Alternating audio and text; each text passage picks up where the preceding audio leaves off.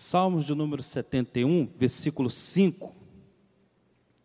Só apenas esse versículo, esse, esse versículo, para nossa, para nós termos como base a, a palavra do Senhor nessa noite. Pois tu és a minha esperança, Senhor Deus, tu és a minha confiança desde a minha mocidade mais uma vez. Pois tu és a minha esperança, Senhor Deus. Tu és a minha confiança desde a minha mocidade. Pois bem, meus amados, quem escreveu esse salmo foi o nosso irmão Davi. Davi, ele, quando ele escreve esse salmo, ele já não era mais um jovem. Davi, ele já era uma pessoa idônea. E já tinha passado por muitas coisas na sua vida. Mas mesmo assim, ele diz: Pois tu és a minha esperança, Senhor. Tu és a minha confiança desde a minha mocidade ele coloca, ele registra que o Senhor é a esperança dele desde jovem. E nós conhecemos a história do rei Davi. Desde quando ele era muito jovem, a graça de Deus alcançou, provavelmente pela sua fidelidade, pelo seu amor ao Senhor, desde quando ele estava ali com as ovelhas, tomando conta dos, das ovelhas do seu pai, o carinho, tudo ali que ele demonstrava já ser, e Deus, com a sua eterna misericórdia, ele tem, sempre tem os olhos bons para nós, ele tem sempre nos observado, ele tem sempre nos observado, ele sempre está vendo você desde quando você deu os primeiros passos na igreja, desde quando você chegou aqui, ele tem olhado para você, e as suas atitudes levam a Deus a ter um carinho especial por você. E por Davi não era diferente. E ele diz aqui: Tu és a minha esperança desde da minha mocidade. É a minha esperança, eu confio no Senhor desde a minha mocidade. Nós conhecemos que bem cedo Davi ele foi ungido como rei. Bem cedo ele teve na sua na sua vida logo uma experiência muito grande de enfrentar um gigante. Ele teve situações de guerra, foi perseguido e Deus sempre esteve com ele, porque o Senhor é a nossa esperança. E a palavra de Deus, eu lendo esse versículo e lendo todo esse capítulo. Deus colocou em meu coração e Deus fez eu refletir os dias que nós estamos vivendo na atualidade. Como assim, pastor? Nos momentos que nós estamos vivendo, em meio a essa pandemia, situações difíceis, pessoas que perderam seus empregos, pessoas que perderam suas empresas, Pessoas que estão nesse momento agora enfrentando uma situação muito difícil. Pessoas que perderam seus entes queridos. Pessoas que estavam com ele, brincava com ele, já não brinca mais, já não está mais. Está passando um momento muito difícil. Mas eu quero te dizer, como Davi exclamou aqui nesse, nesse versículo: O Senhor, tu és a minha esperança, Senhor. Deus, tu és a minha confiança desde a minha mocidade. Eu quero te dizer, o Senhor, ele não te abandonou. O Senhor, devemos confiar nele, esperar nele, porque mesmo nesse momento tão difícil, o Senhor está no controle da nossa vida. Eu não sei como é que você entrou aqui. Eu não sei como é que está a sua vida. Eu não sei o que você tem enfrentado, mas eu quero te dizer uma coisa: ainda há esperança no Senhor. Talvez você chegou aqui triste, cabisbaixo, De repente você recebeu um convite, vamos na igreja hoje, mas eu estou tão desanimado de estar, não quero nem sair de casa. Mas você chegou aqui, Deus tem uma palavra para dizer para você nessa noite. Ainda há esperança para você, meu querido. Ainda há esperança. Por mais que as coisas estejam difíceis, por mais que a luta seja grande, por mais que você esteja num momento tão difícil da sua vida, ainda há esperança para você.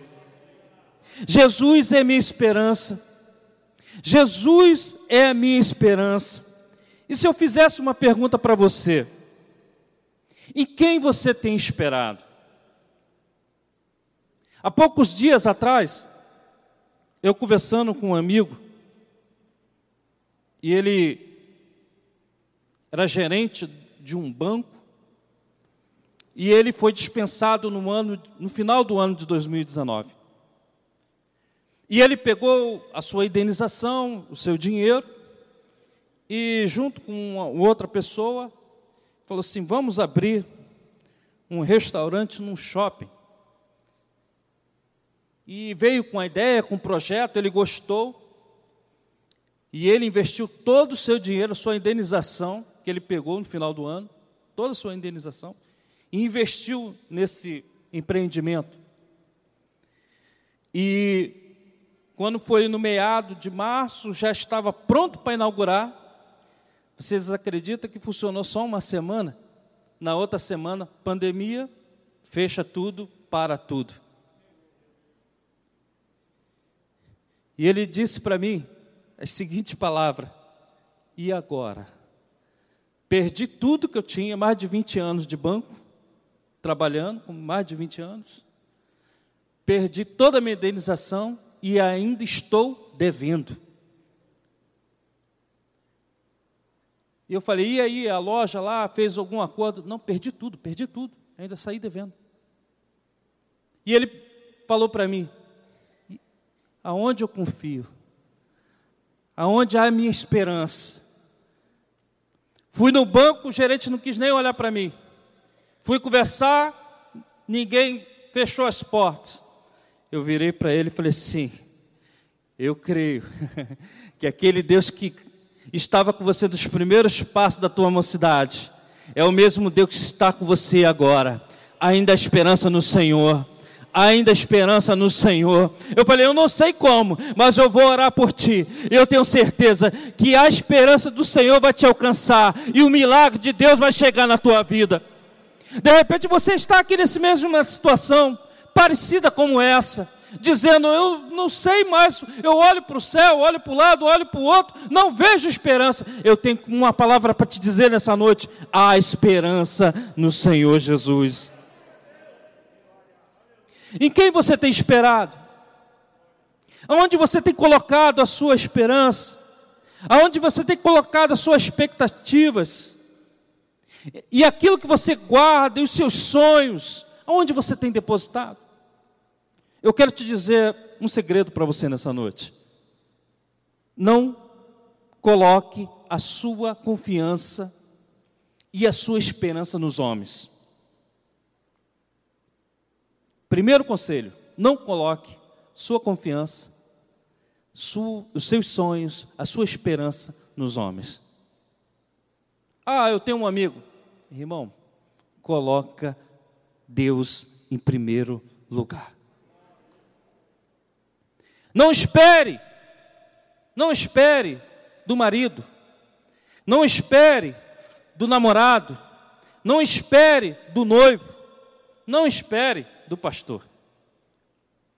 Coloca sua confiança em Deus. Você que entrou por essas portas nessa noite, eu quero dizer para você: tem um Deus aqui que está vendo o que você tem passado. Ele tem olhado todas as noites que você tem chorado. Ele tem contemplado todos os momentos que você está cabisbaixo. E eu quero te dizer nessa noite, eu tenho uma palavra do céu para você. Ainda há esperança para você por mais que as portas se fecham, por mais que as coisas estejam difíceis, nessa noite, Jesus está aqui nesse lugar e Ele está contemplando o seu coração. E eu posso dizer com toda a minha força: Ele vai trazer solução para o seu problema. quando não há mais esperança, quando a empresa fecha, quando a doença vem. E quando falamos de doença, lembramos dessa pandemia, lembramos do câncer, lembramos de tantas coisas ruins que estão ao nosso alcance, que pode nos pegar, que pode se aproximar da gente, mas eu quero te dizer, mesmo que venha tudo isso sobre você, não perca a esperança no Senhor.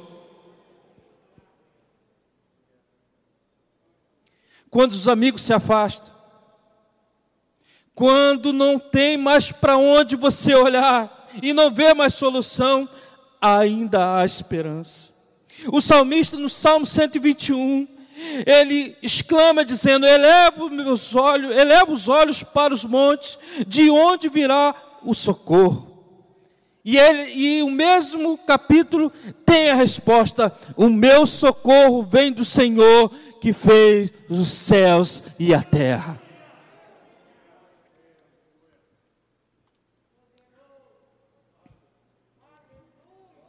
Quando não há mais esperança, o nosso Deus está no controle da nossa vida.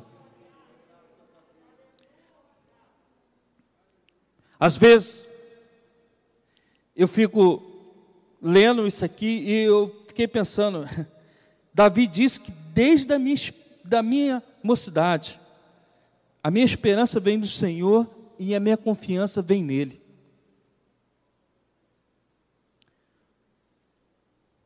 Eu lembro os primeiros passos que eu entrei na igreja.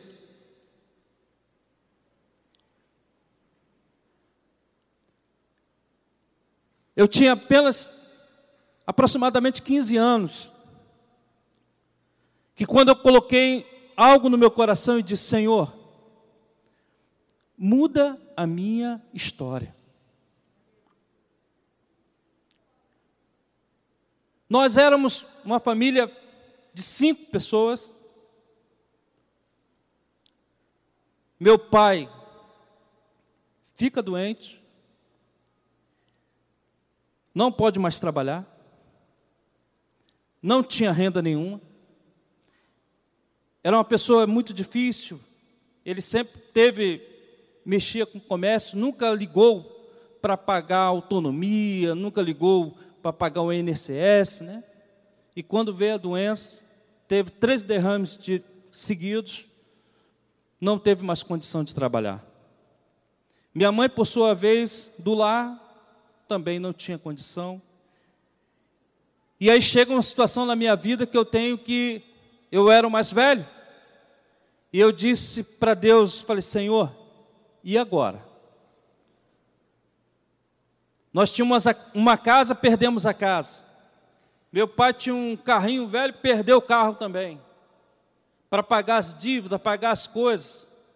E nós fomos morar cinco pessoas em um cômodo de três por dois. Aonde que era o depósito do, do, do bar do meu pai. Quantas vezes eu chorava e dizendo: Senhor, tem misericórdia. Eu comecei a trabalhar, irmãos, muito cedo, com 12 anos. E nesse momento, eu falava: Senhor, eu, eu quero que o Senhor mude minha vida, mude minha história. Eu não estou contando miséria aqui para você.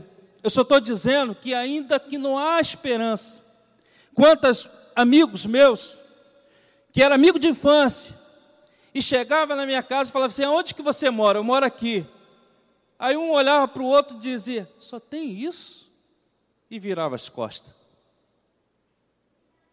Eu tinha um amiguinho lá que a gente tinha uma amizade muito grande, quando nós perdemos tudo. Eu fui chamá-lo, ele me falou assim: me chama para a gente ir em tal lugar. Eu vou na casa dele, chamo. A mãe dele vira, olha para mim e diz com todas as palavras: Não quero meu filho andando com você.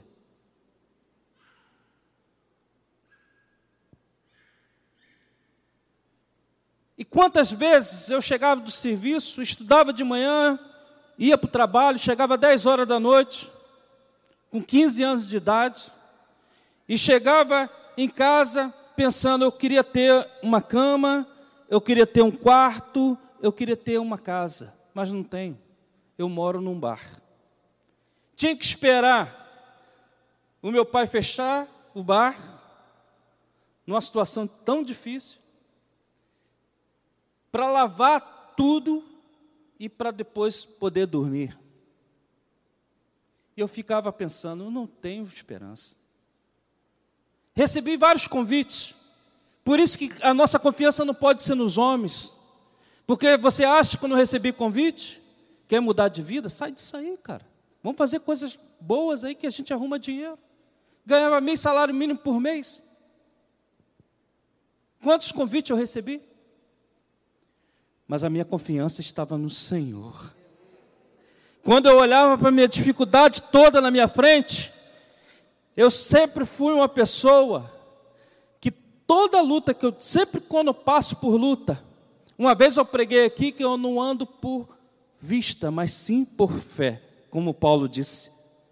Eu colocava sempre o meu olhar, pastor Davi, Chegava na minha, na, onde eu morava, eu imaginava, não, eu vou ter um quarto, eu vou ter uma casa.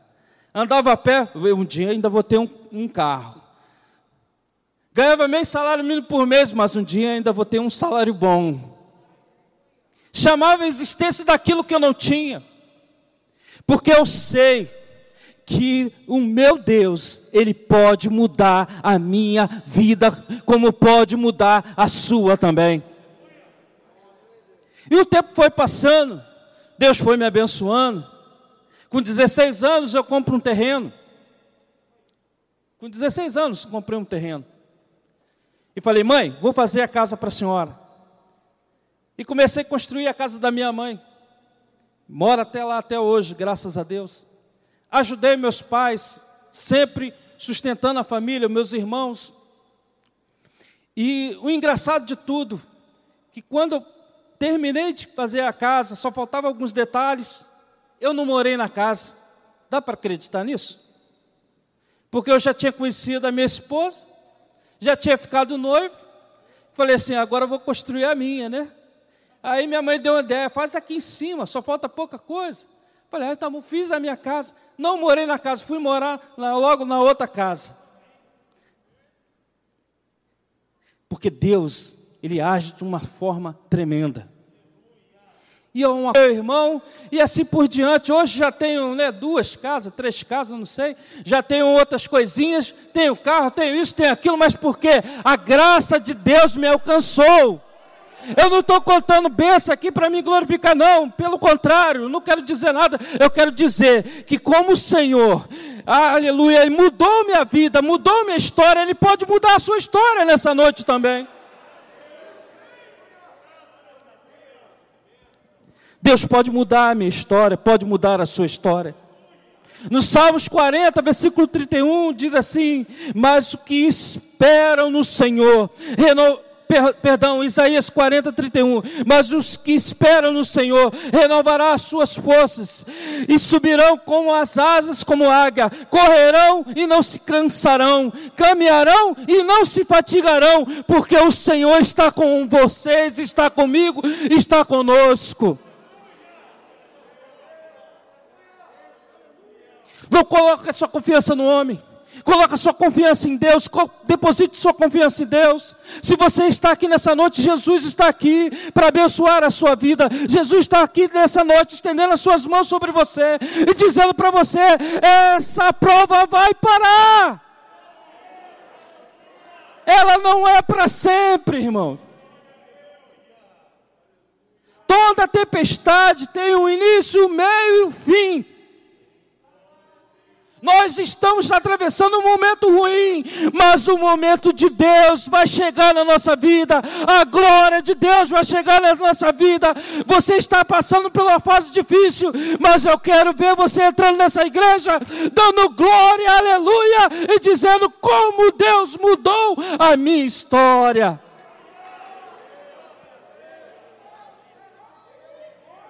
Aleluia! Aleluia.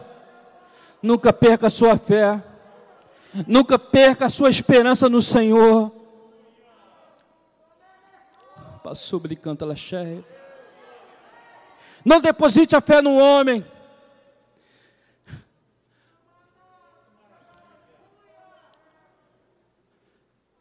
Estávamos, está chegando a esse momento agora de eleições, e me veio algo agora na mente, eu vou contar para vocês. Quem nunca deu uma pisada na bola, né? O pastor Júnior também já pisou muitas vezes na bola. Nós éramos casados, eu e a irmã Zilândia, a pastora Zilândia. Nossas filhas bem pequenininhas. Só eu que trabalhava. Ela é formada em professora. E ela falou assim, Júnior, vai abrir inscrição para a prefeitura de Japeri, eu vou fazer né, a prova para ser professora lá. Falei, isso, filha, faz sim, Deus vai te abençoar. tal. Dei aquela palavra de conforto. Mas quando nós estávamos conversando na igreja com alguns amigos, alguns irmãos, aí um falou assim: Você sabe que prefeitura tem um negócio. Para entrar na prefeitura, tem que conhecer alguém. Você tem que ter alguma conchave, alguma coisa assim, para você. Porque senão não adianta fazer prova, não adianta fazer nada que não entra. Eu falei, é mesmo, né? Aí eu cheguei em casa e falei assim: É, filha, você pode fazer até o concurso, mas a gente tem que achar alguém para a gente nos ajudar, porque senão tu não vai entrar, não. Ela acha, não quer saber disso, não. Eu vou estudar aqui, no dia da prova eu vou fazer, não quero saber. E eu tinha um padrinho de casamento, muito amigo meu, que trabalhava na prefeitura, tinha um cargo lá elevado.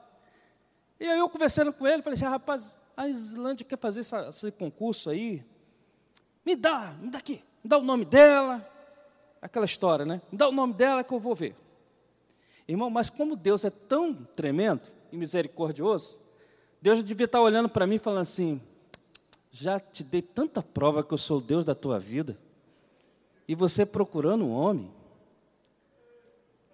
É sério, irmão, a palavra corta aqui, corta aí também. é por aí. Aí passou o tempo, faltando uma semana, irmãos, para a prova do, do concurso né, ser realizada, esse meu amigo me liga e fala assim: vem cá, eu, irmãos, eu fui cheio de fé, mas no homem. Falei, ih, rapaz, deve ter alguma notícia boa para mim, né? Quando eu cheguei lá, ele falou assim: coçou a cabeça, mandou sentar lá, perguntou se eu queria beber água, alguma coisa. Não, não quero nada, não, tudo bem. Rapaz, eu tenho que te falar uma coisa. Eu te chamei com antecedência para você não ficar triste. Falei, não, pode falar, rapaz. Olha, o negócio está ruim aí, não consegui nada. Uma semana antes da prova. Eu falei, não, está tudo bem, está tudo ótimo. Irmãos, sabe por que Deus fez isso comigo? Sabe que Deus permitiu? Uma semana antes disso, porque quando as, a irmã Zilândia foi fazer a prova, graças a Deus, foi uma das primeiras colocadas. E Deus colocou ela lá sem precisar da interferência do homem. E porque Deus mandou que o rapaz fosse falar comigo antes, para provar que Ele é o Deus da minha vida. É o Deus que está no controle da nossa vida. Se você vai querer fazer um concurso, irmão, coloca sua fé primeiramente em Deus. Vai estudar, que Deus vai abrir a porta. Não importa se há coisa errada, não importa se o homem fechar a porta, porque tem um Deus na nossa vida. Se ele abrir a porta, ninguém pode fechar, irmão. Confia no Senhor, deposite a sua esperança em Deus. E pela graça do Senhor Jesus, ela é professora do município, já vai fazer mais de 20 anos. Sem precisar do homem, porque nós temos a confiança no nosso Deus. Nós confiamos no Deus que pode todas as coisas. O momento está difícil, mas coloca a sua confiança em Deus. Coloca a sua fé em Deus. Não perca a esperança no Senhor. Tem muitas pessoas que pensam que, que a, através de outras pessoas pode te abençoar. É diferente. Quando você coloca a sua fé em Deus, Deus pode colocar um homem para te abençoar. Mas quando você coloca a sua fé em Deus, primeiramente. Quando você coloca a sua fé em Jesus Cristo, primeiramente, Jesus pode usar qualquer um para te abençoar, mas coloca a sua confiança nele em primeiro lugar. E quando nós Aí você fala assim, pastor, mas a situação minha é difícil. O momento que eu estou atravessando é muito difícil. A prova que eu estou passando é, não chega nem perto do que o Senhor está falando aqui nessa noite. Eu vou te contar uma coisinha que aconteceu no livro do Evangelho de João, no capítulo 11. Para esse caso, eu quero te dizer que não há igual, pelo menos no Novo Testamento, não há outro igual. De uma situação totalmente adversa. Eu vou contar para você a história de um homem chamado Lázaro. Que para ele não tinha mais esperança nenhuma. Para os seus familiares, nem um pouco. Primeiro, esse homem já, tinha, já estava morto há quatro dias, sepultado há quatro dias. Como pode? Já era. Não tem, morreu, acabou. O camarada está enterrado há quatro dias. Mas quando nós colocamos a nossa esperança no Senhor, por mais que difícil seja, o Senhor pode mudar o quadro da nossa vida. Esse podemos considerar o último milagre que Jesus fez. Esse foi o último milagre e um dos milagres mais emblemáticos da Bíblia tirando a sua própria ressurreição, não tem outro igual. Um milagre dessa proporção, do tamanho dessa proporção, que quando Lázaro morre, há quatro dias já sepultado, Jesus vem e ressuscita. E chama Lázaro. Traz a vida de volta de Lázaro. E eu quero te dizer nessa noite, ô oh, irmão, você que está aqui nessa noite, Ainda há esperança para você nessa noite. Jesus está dizendo para você, por mais que seja difícil, aquele jovem que está lá no meio das drogas, há esperança para você nessa noite aquele homem que está no vício lá da bebida alcoólica, há esperança para você nessa noite. Você que busca uma porta de emprego no meio da pandemia, está tudo fechado, há esperança para você nessa noite. Você que entrou aqui desanimado, cabisbaixo, dizendo: Eu perdi tudo, há esperança para você nessa noite. Você que entrou aqui dizendo: Pastor, a minha situação é grave, há esperança para você nessa noite. Pastor, não tem como, tem sim o Senhor está dizendo para você nessa noite: há esperança para você nessa noite.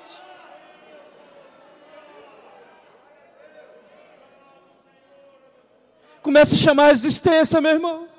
Pare de murmurar, pare de dar é, soco e, e faca e ponta de faca, para de ficar, faça o contrário, começa a orar ao Senhor e chamar a existência daquilo que não existe, mas com fé Deus vai abrir a porta para você, Deus vai fazer, aleluia, dar a vitória, mudar a história da sua vida.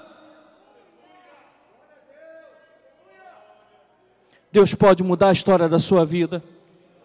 O Senhor está aqui nessa noite, Ele pode mudar a sua história da sua vida. Não confie no homem, não deposite sua, sua esperança no homem. Você pode ficar desiludido. Você vai ficar triste.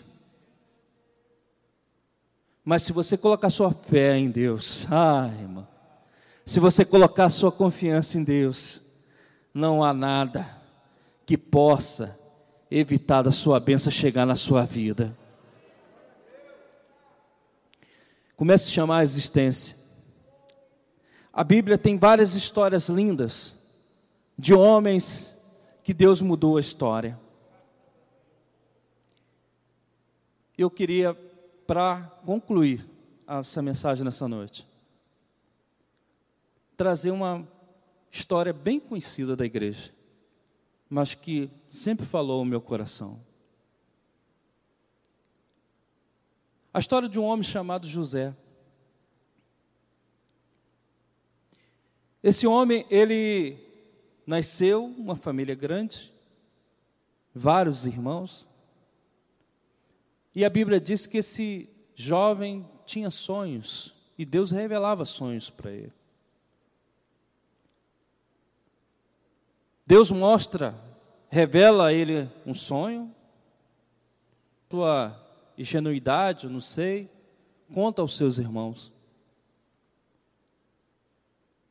O sonho era meio. Quando a gente lê o sonho de José, nós falamos assim: que sonho é esse?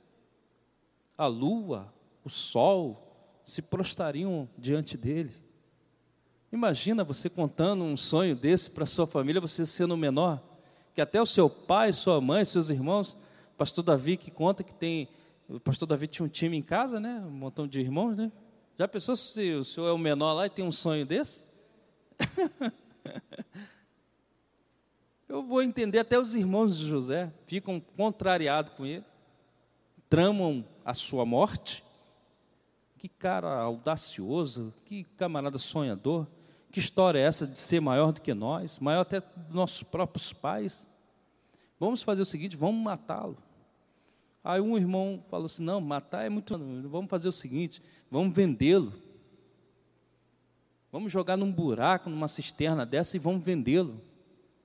Imagina você, se você tem um sonho, Deus coloca um sonho, Deus te dá um sonho, eu tenho certeza que você tem sonhos de Deus na sua vida. Todos nós temos sonhos de Deus, de prosperar, de ser abençoado. Não era diferente como José. E os sonhos, vez de dar certo, começa a dar tudo errado. As pessoas te vendem, as pessoas te jogam num buraco as pessoas que mais você confia, as pessoas que ele tinha mais, José que provavelmente as pessoas que ele mais confiava eram seus irmãos, que ele mais estimava eram seus irmãos, e foram os seus irmãos que jogaram ele num buraco e venderam. Vende José. José agora de sonhador passa a ser escravo.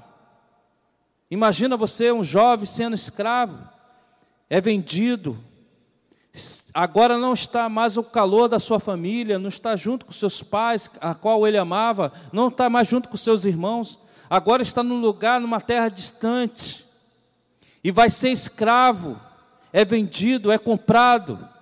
Agora você imagina aquele jovem sonhador, está numa casa trabalhando, sendo escravo, irmão, escravo não tem direito a nada, escravo não, tem, não, tinha direito a nada, era escravo trabalhava ali como escravo. Mas uma coisa eu aprendo com José. José, ele era escravo, mas ele não perdeu a fé e perdeu os sonhos. José continuava sendo escravo, mas tinha confiança em Deus. José era escravo, mas ele imaginava e sonhava e chamava a existência do milagre que poderia acontecer na vida dele. Quantas vezes nós, nós estamos passando por problemas difíceis na luta, irmão, em vez de murmurar, Chama a existência. Começa a sonhar, ter sonhos de Deus na sua vida. Está difícil, irmão. Tem hora que está tão difícil para mim. De vez em quando eu ficava tão chateado, tanto preocupado. Sabe o que eu ia fazer, irmãos? Sabe o que eu ia fazer? Primeiro orava. Sabe a segunda coisa que eu ia fazer? Ia dormir. Que história é essa, pastor? Ia dormir? Ia. Porque dormindo eu tinha sonhos. E sonhos me traz esperança. Provavelmente José estava passando por uma situação difícil, sendo escravo, trabalhando lá, dando, fazendo o seu melhor. A Bíblia diz: aonde José estava, o Senhor estava com ele. Então leva a crer o seguinte: que tudo era perfeito que José fazia. José é vendido para a casa de Potifar, nós conhecemos a história, estou passando resumidamente, está lá trabalhando, fazendo tudo que era, e os empregados provavelmente perseguiam José. A Bíblia diz que a esposa de Potifar vai e olha para José, vê aquele jovem formoso, né, responsável, e começa a investir em José. E José saindo fora, porque José sabia que ali era furada, que ali não seria a porta da vitória dele, não, pelo contrário, seria a porta da destruição. Porque às vezes o que os olhos, dos nossos olhos, pensam que é bom, é, são para a nossa própria destruição. Então José ele começa, sai fora, ele é caluniado, aonde talvez José poderia estar pensando, agora eu estou bem, sou mordomo, estou tomando conta de tudo, meu patrão confia em mim, deu a chave da casa dele, deu a chave dos negócios, eu faço, eu compro, eu vendo, eu organizo. José poderia estar pensando assim, agora eu estou bem. E agora? Ele é caluniado e é preso. Imagina, voltar a estaca zero. E quantas vezes acontece assim com a gente? A gente está indo bem, as coisas parecem que está tudo dando certo, daqui a pouco cai tudo de novo. A gente volta a estaca zero, pastor Gabriel. Eu pensei que agora eu tinha alcançado, mas não, agora eu caí e estou lá embaixo. E aconteceu assim com José, José vai parar numa prisão. José pô, vai começar tudo de novo. Eu acho que se eu fosse José, posso, posso confessar uma coisa, irmãos? Eu seria, eu ia começar a murmurar. Ah, José, ó oh, Senhor, estava indo bem, evitando o mal, fazendo o melhor, caí numa prisão de uma prisão, eu era escravo, agora piorou. Além de ser escravo, sou prisioneiro. Não tenho, olho para frente, não tenho nada, uma expectativa de vida, não tenho nada. Mas sabe que será que era isso que passava pela cabeça de José? Para ele agir da forma de, que ele agia, irmão, nada. José estava na prisão, mas já pensando alto, opa, eu estou aqui, mas os sonhos de Deus vai chegar na minha vida, a esperança vai chegar, a esperança de Deus vai me alcançar, uma hora eu sairei daqui. A Bíblia diz que ele começa a organizar, a trabalhar, o carcereiro tem uma confiança tão grande, que entrega a chave, que negócio é esse? A chave tinha que ficar na mão dele mesmo. Ele mandava, ele fazia, Aí a Bíblia diz que ele tem, né, um camarada tem um sonho lá, dois camaradas têm uns sonhos, e vai trazer para ele, ele revela os sonhos. Aí José dá uma, uma, uma escorregadinha aqui, porque nós não somos perfeitos. José diz para o camarada: Olha, é o seguinte, quando você estiver numa boa, lembra de mim. Mais uma decepção. O camarada não lembrou dele em nenhum momento. Ele passou lá muito tempo ainda na prisão. Mas a promessa de Deus, ela vai se cumprir na minha e na sua vida. Uma hora a promessa de Deus vai chegar. Aquilo que Deus prometeu para você, irmão, calma, está demorando? Mas vai chegar, vai chegar, vai chegar. A bênção de Deus vai chegar o milagre do Senhor vai chegar na tua vida. Quem crê, receba nessa noite, o milagre de Deus vai chegar. Você que tem sonhos de Deus vai chegar. A bênção de Deus vai chegar na sua vida. Aquilo que Deus prometeu para você, opa, está vivo, vai se cumprir, vai se cumprir, vai chegar, vai chegar. A bênção de Deus vai chegar na sua vida. Aí José vai ter a oportunidade de decifrar o sonho do faraó. Chegou o dia. Meu amado, nessa noite, Deus nos trouxe aqui. Essa palavra que Deus trouxe ao meu coração para trazer nessa noite. Por mais que esteja passando por situações tão difíceis, momentos difíceis na nossa vida, ainda há esperança para você. Eu queria nesse momento, pedir para você ficar de pé, nesse exato momento.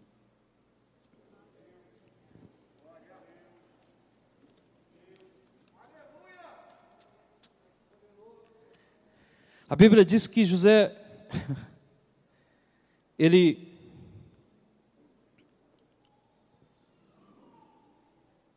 decifra o sonho de Faraó. Faraó, com sonho decifrado, coloca José para ser o organizador. Após isso, coloca José como governador.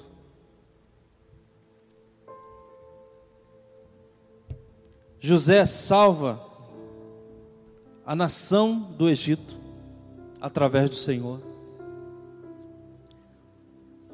José salva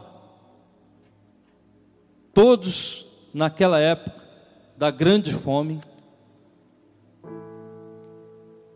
José depois tem a oportunidade de ficar frente a frente com aqueles que traíram, aqueles que jogaram ele no buraco, aqueles que o venderam e a qual ele amava. Eu não sei o que você tem passado, mas se a porta fechou, se alguém bateu a porta na sua cara, se alguém disse que não vai te ajudar, você até sabe que ele pode ajudar, mas a sua esperança está em Deus. A nossa esperança está no Senhor. Ele vai mudar a nossa história, aleluia. E aqueles que por, por hora não nos ajudaram, Deus vai dar condição da gente abençoá-los. Deus vai dar condição da gente, aleluia, aleluia, retribuir. O Senhor vai mudar a sua história nessa noite. Você que entrou aqui nessa noite, confie nele. Não perca a sua esperança em Deus. Não perca a esperança no Senhor. Eu vou orar por você nessa hora. E quando eu estiver orando, chame a existência daquilo que você, Deus tem colocado no seu coração. Aleluia, a sua empresa está difícil, mas vê a sua empresa prosperando. Aleluia! Se lá o emprego está difícil, não sabe se vai voltar, eu quero te dizer uma coisa: Deus vai abrir outra porta melhor. Deus vai mudar a nossa história. Senhor, em teu nome, Pai, depositamos a nossa confiança, a nossa esperança o salmista disse: Elevo meus olhos para os montes, Senhor, em todos os montes da terra. Eu olho e, e elevo meus olhos, e às vezes vem a palavra: De onde virá o meu socorro? O próprio salmista diz: O meu socorro vem do Senhor. E nessa noite, Senhor, eu quero colocar diante de Ti a igreja do Senhor, todos que estão aqui, Pai. Oh, Pai, Tu sabes, Senhor, o que Teus filhos têm passado, as lágrimas que têm sido derramadas. Oh meu Deus, o coração que tem ficado apertado. Oh Senhor, a dificuldade financeira. Oh Senhor, os sonhos que estão sendo destruídos por essa pandemia. Mas, Pai, nessa noite nós como colocamos a nossa esperança em Ti e confiamos que o Senhor pode mudar a nossa história. E nesse momento, Pai, aleluia, nos atende, Senhor. Oh Deus, dá vitória ao teu povo. Em nome de Jesus, você que crê, levanta suas mãos para os céus e aplauda o Senhor. E abra o seu coração e diz: Senhor, eu confio em Ti, Senhor.